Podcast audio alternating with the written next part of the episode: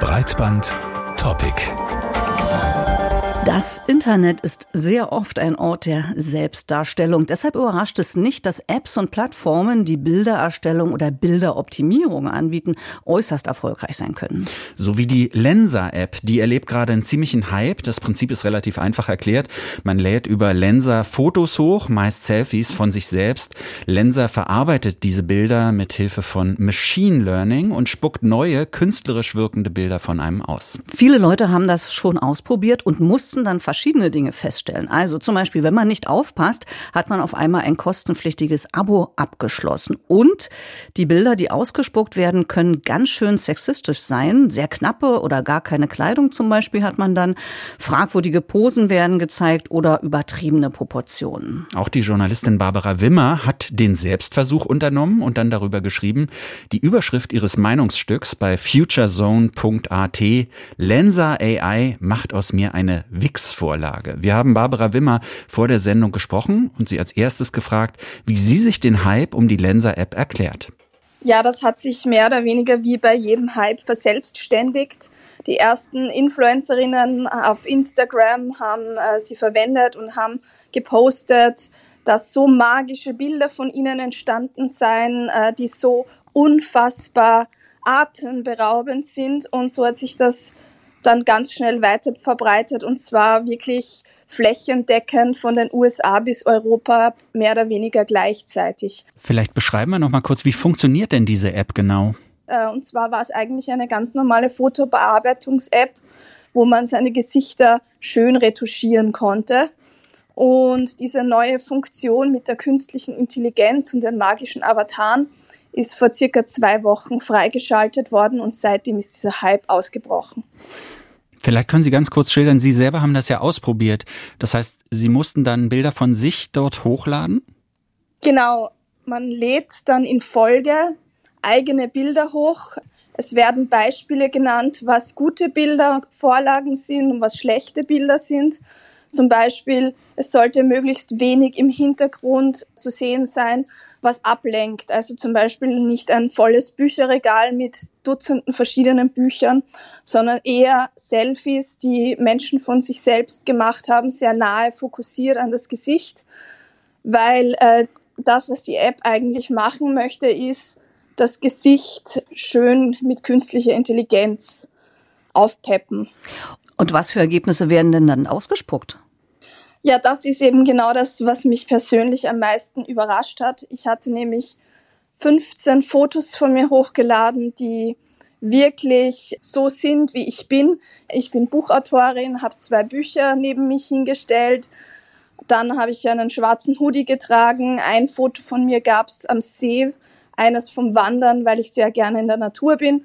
Und ich habe mir eigentlich erhofft, dass mich Lenser AI dann irgendwie so darstellt, wie ich mich hier repräsentiere auf diesen Fotos. Und bekommen habe ich dann ein Avatar-Pack mit 100 Fotos, von denen 90 sehr stark sexualisiert waren. Meine Brüste waren gigantisch, also auf jeden Fall Doppel-D. Nicht nur meine Brüste waren gigantisch, sondern auf vielen Fotos habe ich explizite Posen gemacht. Also ich habe mir dann zwischen meine eigenen Beine gegriffen. Ich habe auf einem Foto ist, ist die Bluse so verrutscht, dass die halbe Brust freigelegt ist.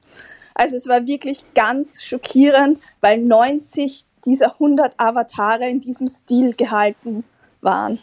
Wie erklären Sie sich denn diese Sexualisierung? Wo kommt die her? Also wie kann das, wie kann das sein? Gerade bei diesen Vorlagen, die Sie dorthin geschickt haben, die Sie gut bekleidet und in der Natur zum Teil gezeigt haben? Ja, also das hat mich persönlich eben am meisten schockiert und überrascht, dass es ohne meine Zustimmung zu solchen Posen gekommen ist. Ähm, ich würde das ja durchaus noch mitunter gerade noch so verstehen, wenn ich selbst solche Fotos hochgeladen hätte. Wo kommen dann diese äh, Darstellungen her? Ganz einfach aus dem Internet, weil äh, die App wurde mit Stable Diffusion Daten gefüttert und das ist so eine Open Source KI und die sucht sich ihre Bilder im Internet zusammen. Es sind halt sehr viele Bilder im Internet, die Frauen in einer ganz bestimmten Art und Weise darstellen Und gerade im Kunstbereich ist, dominiert sehr oft dieser männliche Blickwinkel quer durch die Bank von Kunst und nicht nur von Kunst, sondern halt auch, es gibt äh, dieses Genre Fantasy, da ist es besonders schlimm gewesen.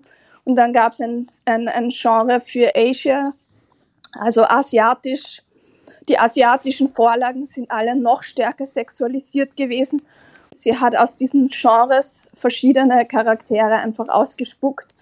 Und manche waren eben ganz, ganz schlimm und andere ähm, wirklich so Pop-Art-Porträts, die haben dann eigentlich recht gut und normal ausgesehen. Hm. Nun könnte man ja sagen, Sie kriegen jetzt da 100 äh, Bilder äh, rausgespuckt und das ist ein unangenehmer Vorgang für Sie, aber dann nehmen Sie die halt und schmeißen die weg. Oder was passiert mit diesen Bildern dann?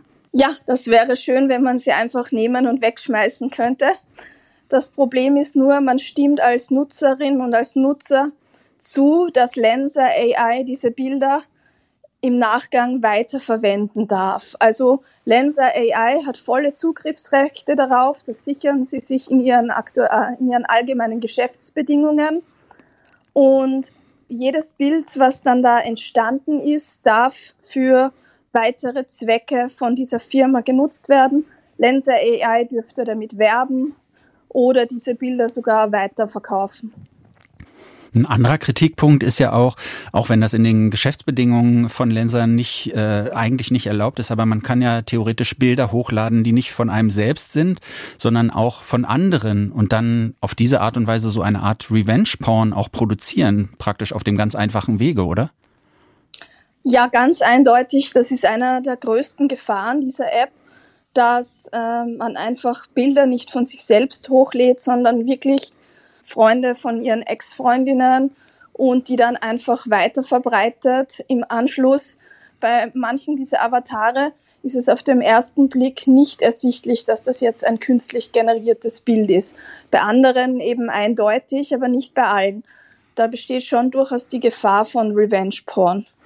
Es gibt ja offenbar unterschiedliche Betroffenheitsgrade. Zum Beispiel asiatische Nutzerinnen oder blonde Frauen sind besonders mit diesem Problem, das Sie beschrieben haben, konfrontiert. Woran liegt das? Na, es ist derzeit noch nicht wirklich klar nachvollziehbar, woran es wirklich liegt. Es ist so, dass bei diesen asiatischen Vorlagen besonders viele sehr sexualisierte Darstellungen äh, in, dieser, in diesem System bereits erhalten sind und es deswegen asiatische Frauen besonders betrifft. Ähm, ich persönlich bin rothaarig. Ich nehme an, dass bei Rothaarigen auch besonders viele so sexualisierte Vorlagen gibt, weil Rothaarige werden auch oft gerne mit ähm, sexueller Freizügigkeit in Verbindung gebracht. Aber asiatische Frauen sind ansonsten extra nochmal betroffen, ja. Diese Bilder, Sie hatten es erwähnt, werden generiert mit der Software Stable Diffusion, einem Machine Learning Modell, das dafür unter anderem Bilder von Kunstwerken nutzt, zum Beispiel von Salvador Dali.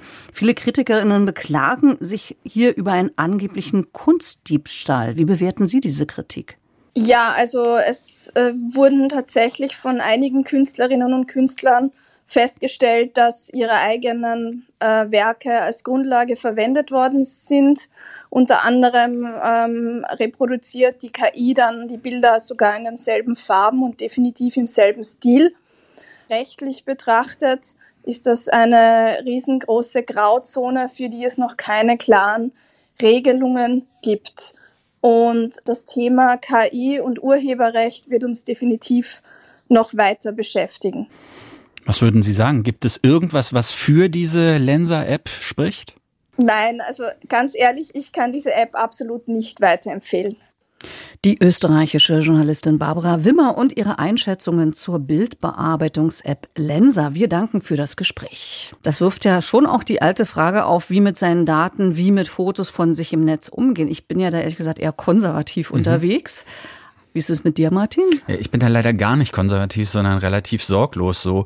Äh, ich teile jede Menge Bilder von mir. Ich äh, gut, Kontodaten und sowas, da, das habe ich inzwischen schon kapiert, das muss ich für mich behalten. Aber ja, gerade was so Fotos angeht, ich denke immer, ja, ist ja nicht so schlimm, dann sind da halt Fotos von mir im Netz unterwegs. Aber ich habe manchmal das Gefühl, das ist auch eine Männersicht. Es ist meiner Ansicht nach für Männer manchmal ungefährlicher, mhm. so seine Bilder bereitzustellen als, als für Frauen. Und da kommt auch nicht sofort so ein Urteil, du siehst ja so und so und so aus, sondern meist bleibt das unkommentiert. Mhm. Wie ist es bei dir?